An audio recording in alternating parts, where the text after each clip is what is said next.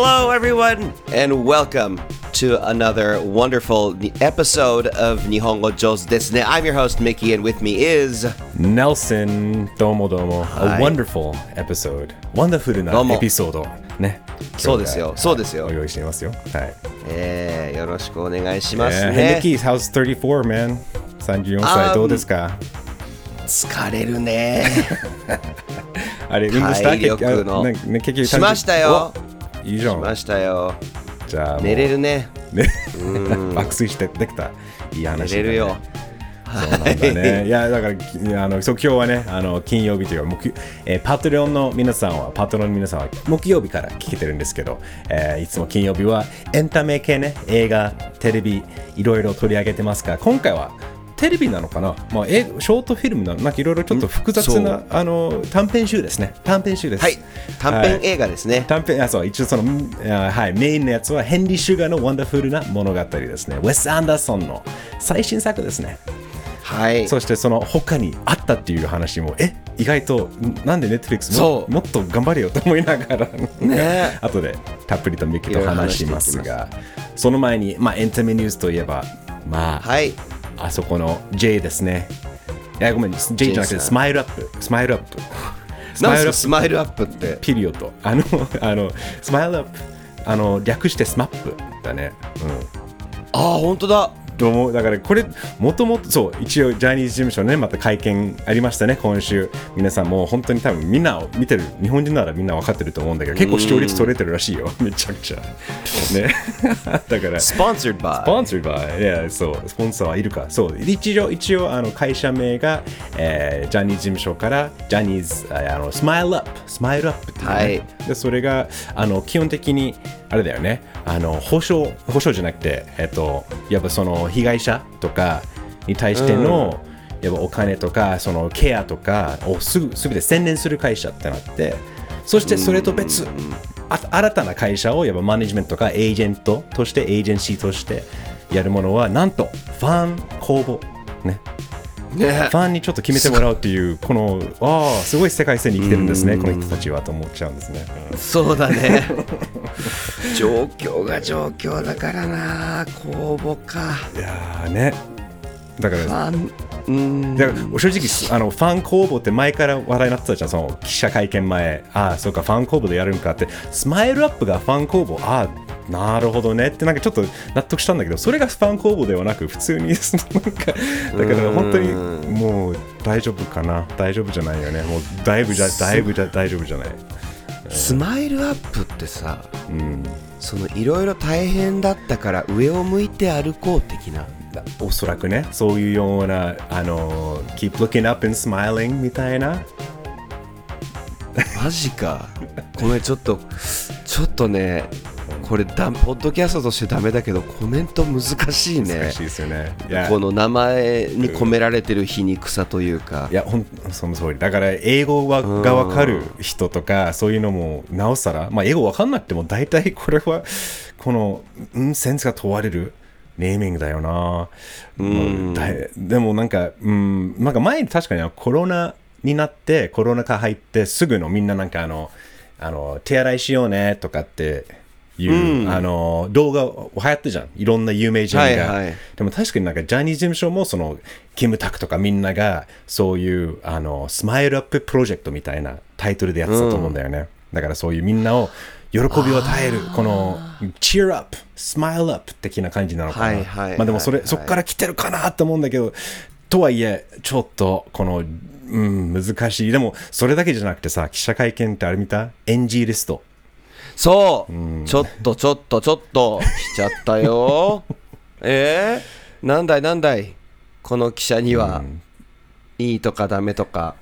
しかもそれに対してね井ノ原副社長が、はい。子供たちが見てるからっていうこの発言とかもはあってなる。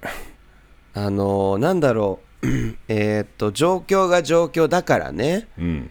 あのやっぱちょっとその NG 記者指名リストみたいなのがある状態でこうなんだろうあれを思い出すのよ。学校のさ日本の小学校とかの帰りの会みたいな。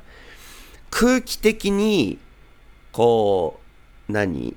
空気を乱していない我々の方が冷静で正しいんですよっていう。のがマウントに見えてくるので大まかな全体の文脈を見るといやおかしくないっていう、うん。その特に今回のような事件が発端のもちろん首謀者は亡くなったけれどもあのその状況でえっ、とこの記者はいいこの記者は嫌だって言えるんだっていうなんかこうやっぱ前に進めてないね。いやなんかそう。2歩進んで7歩ぐらい下がってる感じ。そう、ちょっとだけ希望を持ってると思いきや、本当いや、やっぱり全然違ったねっていうのは、あの、本当にこの信頼取り戻すのはとた大変な、むもう無理、無理ゲームじゃないかなって思っちゃうくらい、あの、うん。これなんかあの、一応、ジャニーズ事務所的には、まあ、スマイルアップ的には、あの、あれだよね。ああの、コンサル会社。だから、外資系の、そのイベントはいのコンサル会社が運営してるわけだから。でうん、その運営側がそれを出してきたっていう話をしてるんだよね。もう一応、公で。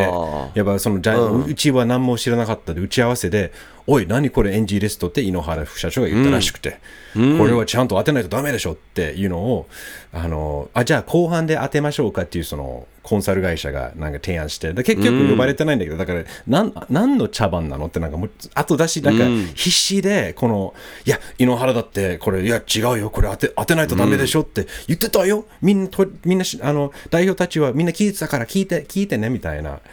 なんか、ああ、ちょっと、このは穴をどんどん掘ってる感じだよね。もうふ、でも、だったら子供たちが聞いてるのでって言わな、言わせる、なんだろうん、うん。いや、そうそうう、そう。言わなきゃいけないまでの状況にはしないと思。ほんとそううん。が一番いい、正しい言い方かな。うん自分の考えてる意見をね、述べる。う。ねまあ、今日はね、ちょっとジャニーズ、まあ、結構語れる話題かもしれないけど、どんどんどんどんこのニュースは多分、またあると思うし、とりあえず、はいえ触れずにはいられないので。そう、えっあと、あれよ、なんかもう、いろんなとこでの議論見てても、なんかこう、はーんって、なんか、その、いろんな方向で議論が飛び交ってるから、ここで自分の意見をただ淡々と述べられて いいなという感じです。Yes はい。はい、じゃあ、本題いきましょうか。Joe's あー Reviews 行こう行こう行こう行こう The Wonderful World of Henry Sugar でしたっけ？はい、そうです。ヘンリー・シュガーの Wonderful な物語ですね。はい、ワンダフルな物語ください。ねいや、まあ、あのーウェス・アンダーソンの今年話してましたけど、アステロイド・シティンの時も。そう、結構ね、2作出すと。うんまあ近い距離だよ。だって、この間出たばっかりだもんね。もう、ね、上手レビューズも先週先月ね、もうちょうど1ヶ月前で取り上げたから、割と、あの、すぐ出たんだけど、これはアメリカだと割と時間が空いたんだよね。アストロイドシティは本当にこの今年の初めぐらいに出たから、そうだよね。もうなんかこんなに、あの、ウェス・アンダーソン、ウェス・アンダーソンっていうのは日本に住んでるからそう考える、感じれるけど、なんかでも、なんか突然来た感じだよね。この作品も他の短編も含めて。うん。いや、本当に、今日ちょっと突然な感じで、えー僕らもね、あそうか、ウェス・アンダーソンだらけ。だから、俺とかは最初2作出るっていうふうに聞いてたんだけど、うんうんあの、このアステロイドシティとヘンリー・シュガーのワンダフルな物語、と思いきや、なんと、ネットフリックス限定で、このヘンリー・シュガーのワンダフルな物語含め4本配信すると。まさかのいうね。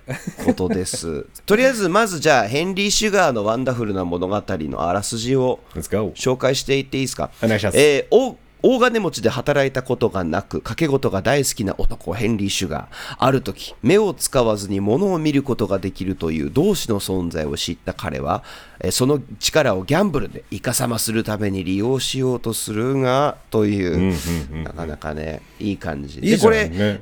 ねえ、面白いいあらすじでしたあらすじだからやっぱこういう、まあでも、もともとこれが実際にある短編っていうか、ショートストーリーだよね。はい。ロワールド・ドロワールド・ダール。ね。はい。そう。作家。著作の、え児童文学作家なのね、チャーリーとチョコレート工場とか。うんうんうん。うん。そう。彼結構でもでもミッキーは知ってるでしょ？ダール。ロワルド・ダールっていう名前は。名前はは知ってた。ああそっかそっか。ぐらいで実は読んでなくて。まあでそうだよね、まさか、うん、そう。チャーリーとチョコレート工場の人だったんだぐらいで今回のこ今回で知ったよそう、あ、そう、今回でそうなんだね。そう、あの、うんロワルド・ダールは、その、まさにそう。チャーリーとチョコレート工場のやつは、もう、そこから来てるっていうのは、やっぱり、なんていう、彼の原作がロワルド・ダールっていうものが結構多いんだよね、映画が。子供向けの映画とか。そうなんだよねだから彼の独特な世界観が、やっぱり映像化ししたくなる。だから、あの、だってファン、ファンタスティック・ミスター・フォックスだよね。あの、ねえこれも、あの、ダール作家、ね、ダダール作品で、あの、まさにウェス・アンダーソンがファンタスティック・ミスター・フォックスで映画化したっていう。うん。だから多分このウェウェス・アンダーソン本人も、まあ、若いと若い頃読んでたんだろうし、なおさら多分彼のセンス、彼の独特なヒューモア、ダークな感じが、あの、響くんじゃないのかな、ロワルド・ダールと。ねほだって他にもさ、えーと「ジェームズ・ザ・ジャイアント・ピーチ」も大好きな映あ画。あそうだった。アニメー。ション映画「ジャイアント・ピーチ」だ。日本だと、はいはいそうとかも結構な数のうん。あのね結局はその映画 BFG とかね、あの、これ多分うん、えっと、確かこれその映画化されたんだよね。ザ、ザ優しい巨人、BFG。うんね、あとは、あの、マティルダ、マチルダ。はいはいはい。マチルダもこの人なすごんだくない？そうしかもこれ、マチルダは1988年出て、一番最初のね、ましてチャーリー工場は64年なんだよね。うん。で、ジェームズ・ジャイアント・ピーチは61年。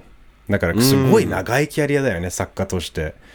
すごい。だからじ子供向けと言ってるんだけど本当は今回もね見ても子供向けなのかな？だからちょっとあの思ったんだけどジブリ感があるんじゃない？なんかこの子供向けって言いながらもすごくお大人だから語れるストーリーっていう。はいはい、これね、ウィキペディア情報で申し訳ないんだけど、宮崎駿はダールの大ファンらしいんですよ。そう今本当だね。エピソードの中に入ってますね。紅の豚や風立ちぬで天の川のようなバルハラへバルハラへの焦点する飛行士たちのエピソード挿入、前書きとか解説も駿さんやってるそうですよ。あーややっぱりねそれはちょっと納得した。俺今回は特にヘンリー・シュガーとかその他の短編見てすごい思った。あこれは確かに子供向けの作家って言われてるんだけどこれはジブリのような大人だから深さが増すんだろうなっていう感じだったね、うんうんうん。大人も子供も楽しめる感じにはなってる、うんものですね。さあそんなロワルド・ダールの、まあ、短編集を短編集にしたと。短編映画集にした。っていうことだよ4ね本のネットフリックス作品。気になるキャスト。うん。初タッグじゃないですか？ベネディクト・カンバーバッチ意外とねそうもうこの間もねあのウェス・アンダーソンの特集とかでいろいろ話したんだけどほぼみんなコラボしたくなる監督ナンバーワンだから、ベネディクト・カンバーバッチって超スーパースターだし今までなかったっけ？しかもイギリス人なんか本当に多分ウェス本人が超大好きな俳優一緒にやりたいんだろうなっていう俳優だけどね、いい感じだったね今回は。いい感じですね、一応ヘンリー・シュガー役で、えーと1本目はやってます。他にはやっぱラルフ・ファインズですね。はいはい。もうウォルデモート そうそうだよね、えーボルデモートだね、完全に忘れてるあの役役 そっか。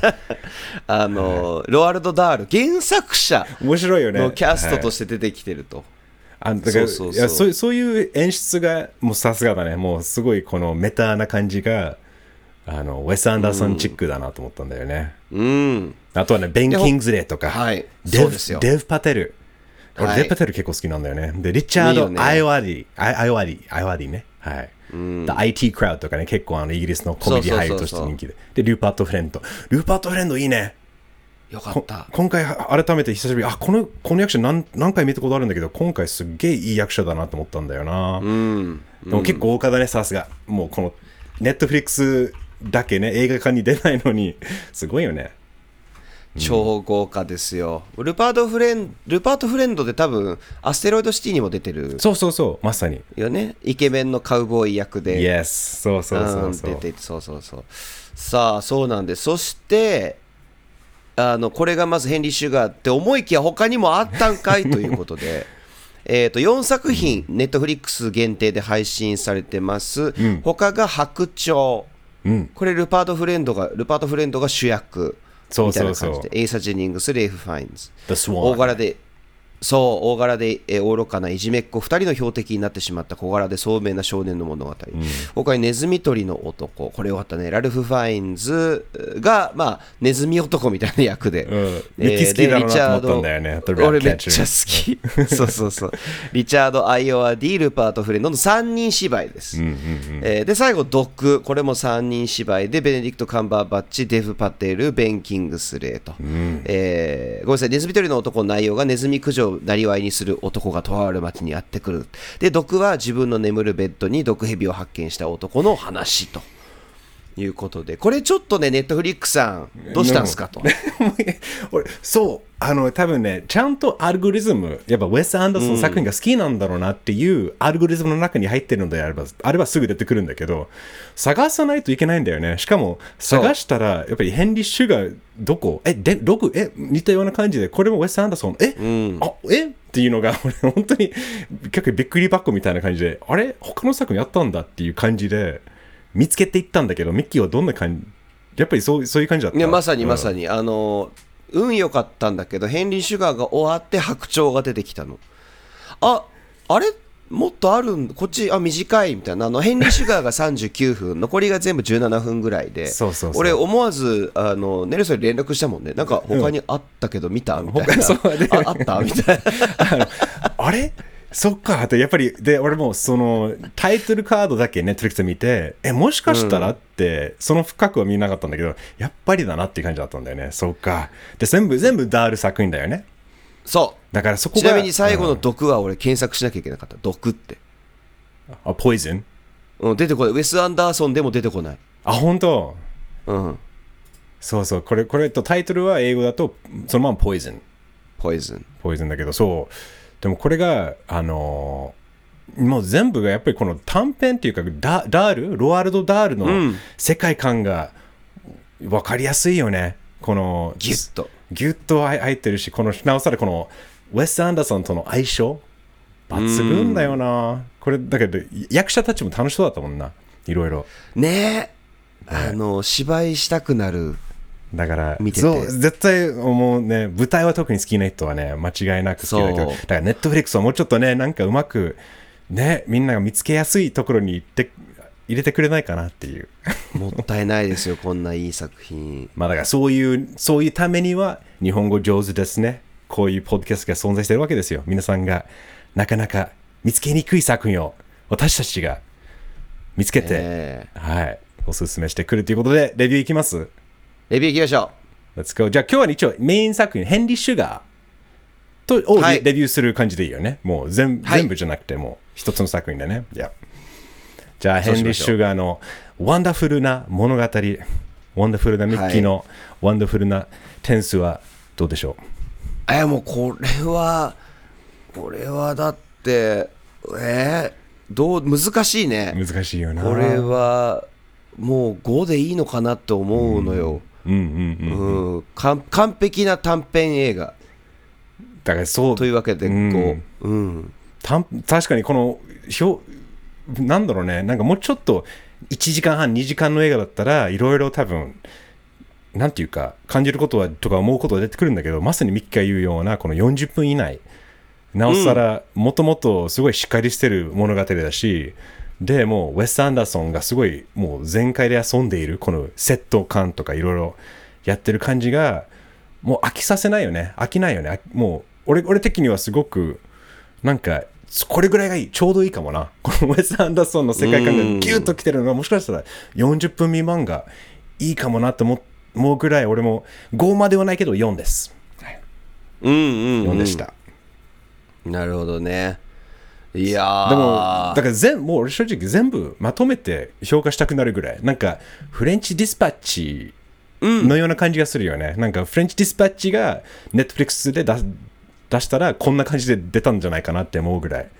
やっぱこのそうだね。ね。うん、あれもさアンソロジーものっていうかアンソロジーとして、まあ、短編集だよね本当にちゃんとした、あのあと今回演出としてすごく面白かったなって思ったのが朗読劇だったっていう、うんうん。ね贅沢な朗読劇だったね。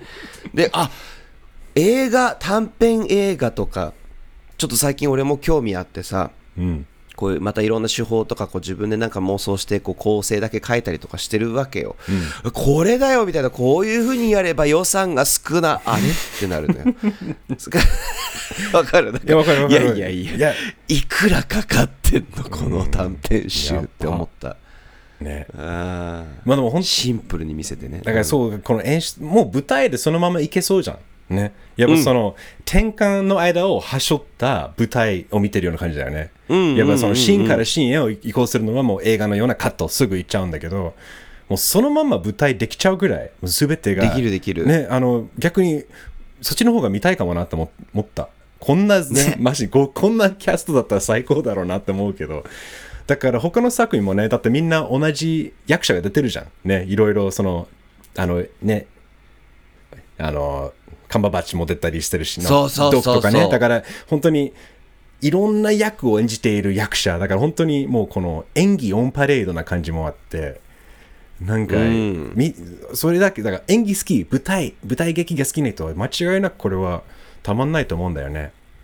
なんかさ、あのアステロイドシティ作ってた時に作ったんだろうなっていう感じがすごいするんだけど気のせいかな。あ、どうどういうところが？要はアステロイドシティも舞台じゃん。ああ、そうだね。もう、そういうモード、そういう舞台モード入ってたんだね。演劇だから確かに確かに。朗読劇やりたいなみたいな思ってたのかな なんかもう完全にここ数年モードがそっちだったんだろうなっていう印象面白いね。そうだね。うん確かに。でも、なんか、アストロイドシティは一応オリジナルストーリーだよね。ウェスト・アンダーソンが書いて作ってたから、多分逆うんうんうんうに、そっから自分が作って、いろいろ考えて構成したものから、こういう、なんていう、もうある、じしかも自分が好きな、ね、ロワルド・ダールの作品をやるっていうのは多分超開放的だったんだろうね。なんか結構遊び心満載な感じもあったよね。このセットの行ったり来たりする演出が、あとそのカメラ目線見切れてね、そのね、やっぱりカメラ目線で、and he said なんとかって、なんかあれが、あなんか、いや、本当に苦手な人は相当苦手かもしれないなと思うけど、そうだね。そう。えでも演でもうん。あごめんごめん演劇が好きな人は好きだと思う。劇好劇きだと場とかね。思う、なんかアステロイドシティほどもしかしたら原作あるからかもしれないけどアステロイドシティほどその、えー、と境目は厳しくない気がする。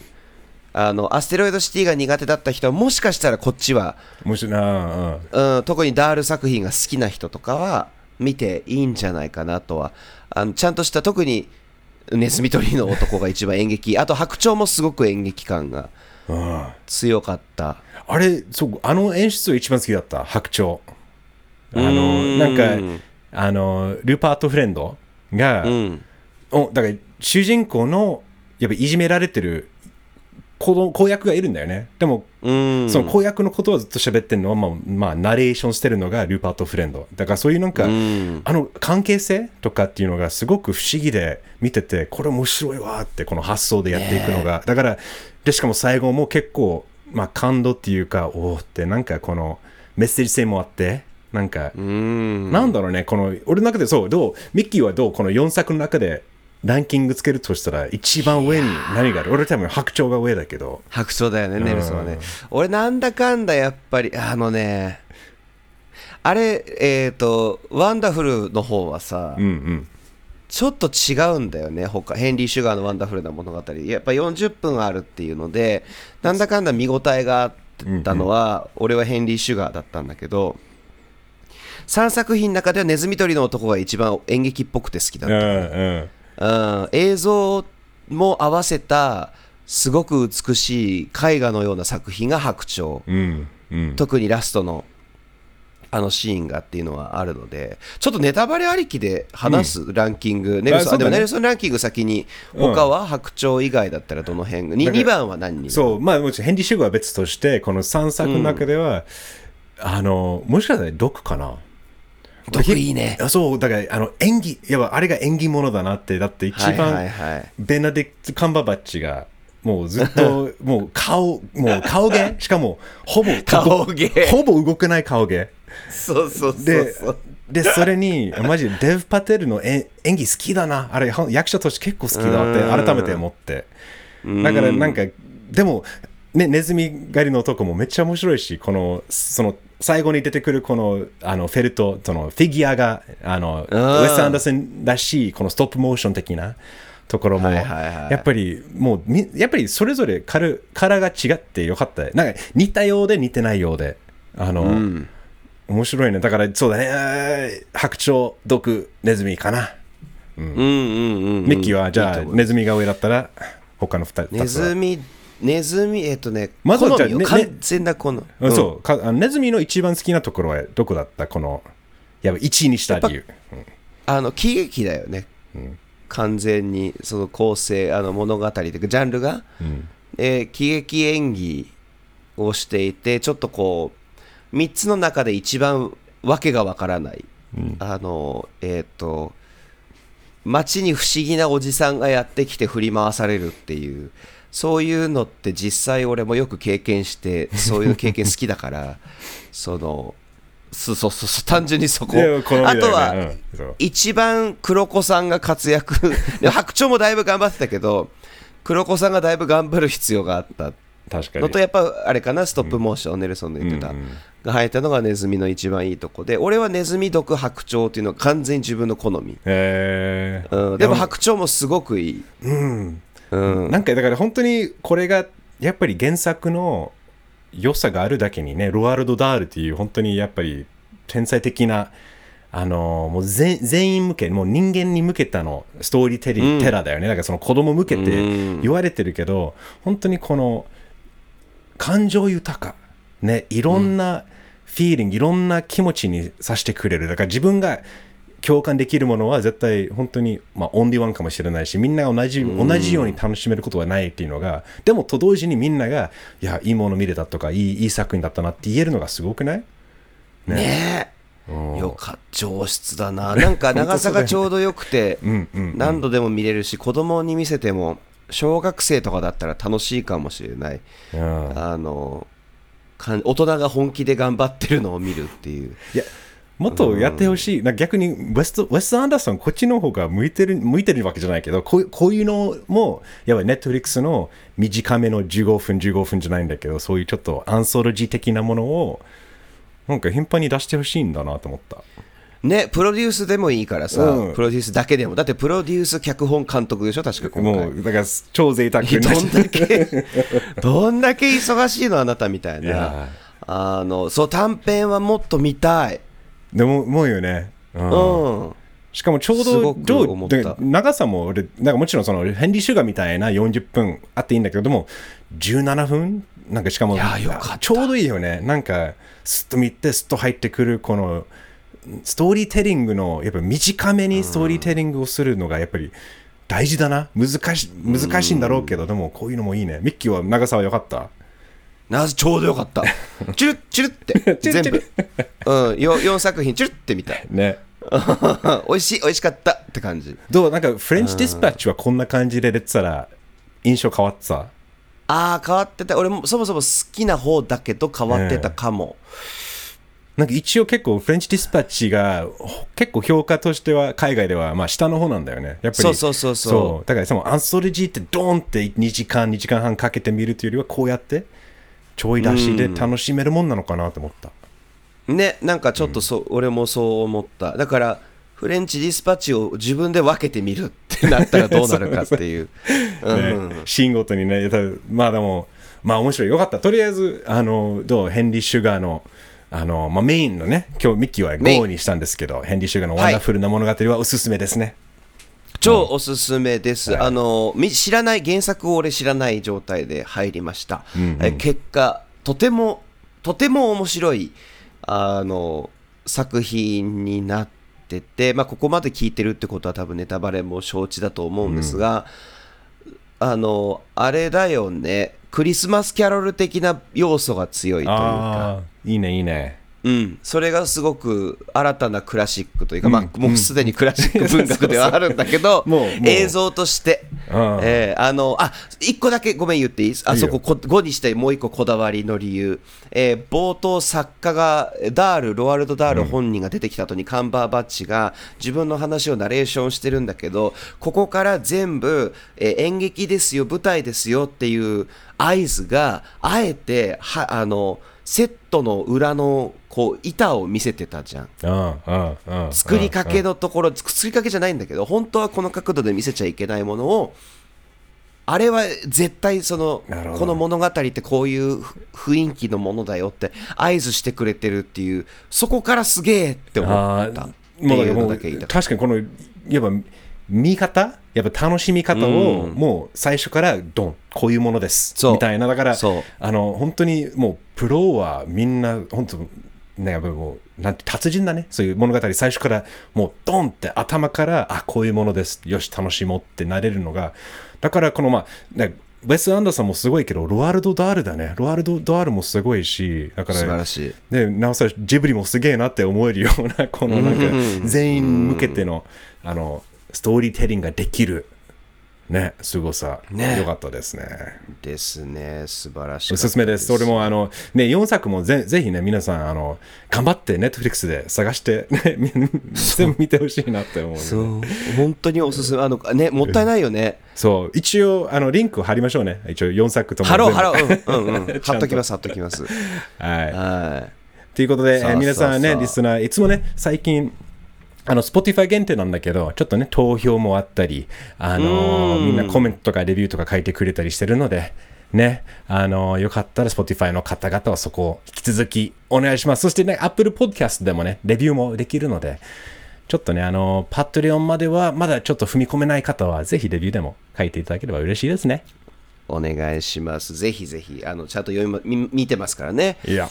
さあそして、えーパトレオンといえばパトレオンあのぜひ登録してください。登録するとですねなんとたくさんの特典がつくと。たくさん。うん、2人ネルソンとミッキーにビールをいっぱいおごるとかだけではなくプラスですよ。ね。うん。ちゃんと。えーミッキーとネルソンの肝臓に蹴りを入れながら、えー なんとですねニュースレターを毎週、えー結構肉厚なニュースレター、はい。えーだったりとかですね。この後話すアフタートーク、えーアフタートークではですね皆さんのコメントをちょっと読んでい、えーいきます、えーだったりとかあとちょっと一日早めにエピソードゲットできるとかあとなんと生配信をやってるので参加できる動画版も見れちゃうとすげえ。えすごい。ーあのねぜひサイトに行ってあのチェックしてみてください。はい、はい、リンクも貼ってます。えっと、ということで、えーパトレオンの皆さんは、えー引き続きそのまま、えー聞いててください。あのいつもはい聞いてるリスナーたちは、また来週お会いしましょう。お願いしま Have a See you have a nice weekend バイバイ。